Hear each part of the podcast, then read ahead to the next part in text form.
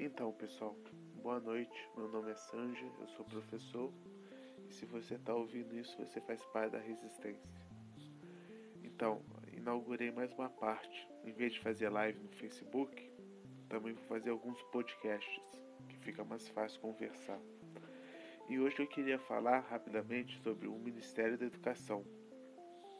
É, vocês sabem que o, o ministro da Educação Mendonça Filho e atualmente ele controla a pasta e o que mais me chama a atenção na gestão dele é que ele está promovendo várias mudanças na educação, só que essas mudanças não chegam no, no chão da escola, né?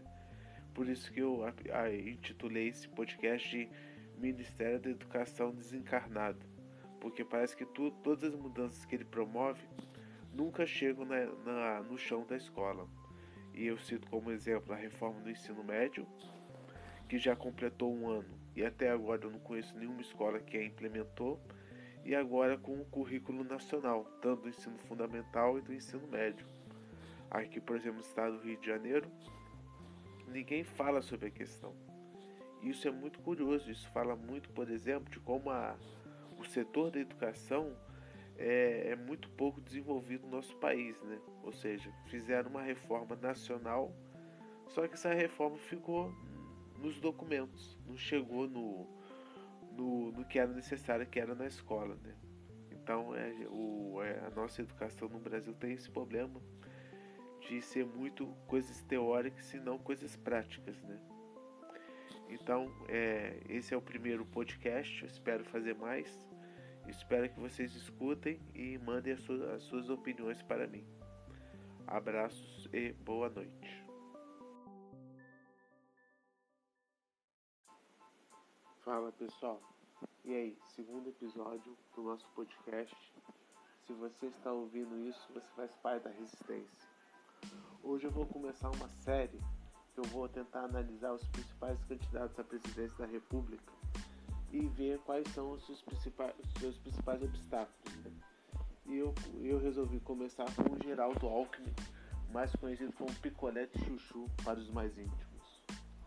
Então, a situação do Alckmin é uma das situações mais curiosas que, existe, que existem. Por quê?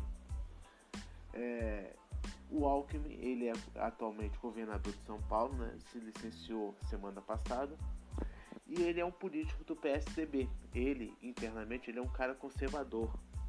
Ocorre que o PSDB, o partido dele, está tentando vender para os eleitores o, a aura de um, partido, de um partido moderado, um partido de centro. Por que isso? Por que houve essa migração? As pessoas mais velhas sempre lembram do PSDB como partido de direita, né? Isso aí é uma coisa bem clara para todo mundo. O que, que deu essa migração?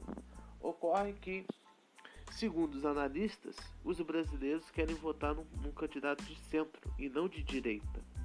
E já existem candidatos de direita que já têm os seus eleitores cativos, que a gente sabe que é o Jair Bolsonaro. Então, qual que é o problema do Alckmin? É que o Alckmin está tentando se reinventar como, como uma pessoa moderada, ao invés de reafirmar o seu caráter de um político conservador.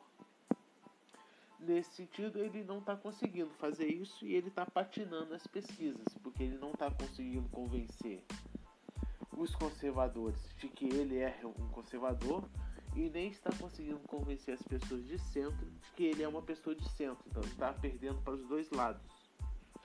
E o que, que ocorre? Ocorre que dentro do partido dele, PSDB, existe o João Dória, que tem um perfil totalmente diferente do, do Geraldo Alckmin. O João Dória já é, uma, já é um que a gente chama de oportunista, né? isto é, ele se adequa as condições que ele encontra. Então, o João Dória tem um perfil muito mais ativo, né, de, de criticar pessoas, criticar partidos, e ele tem um trânsito muito bem com a ala conservadora, principalmente com os é, apoiadores do Jair Bolsonaro. Então, o Alckmin, ao mesmo tempo que ele tem que ser, é, ele tem que se transformar num político, político de centro, ele encontra no partido dele, o PSTB, um amigo inimigo. O João Dória está de olho no declínio do Alckmin, porque o João Dória acredita que ele possa disputar ainda a presidência da República. Ou seja, qual é o sonho de consumo do João Dória? O Alckmin não ter colado nas pesquisas.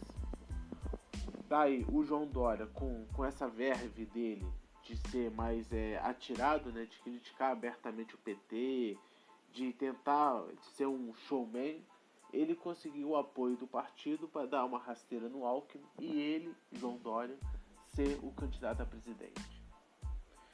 Vai vendo então a situação do Alckmin, que é uma das situações mais curiosas. Um cara que já foi governador por décadas de São Paulo, tendo que agora se reinventar como uma pessoa de centro e tendo como amigos de partido um inimigo bem próximo que é o João Dória. Vamos ver o que o picolé de chuchu vai fazer. Então, turma, bom dia, até a próxima. Fui.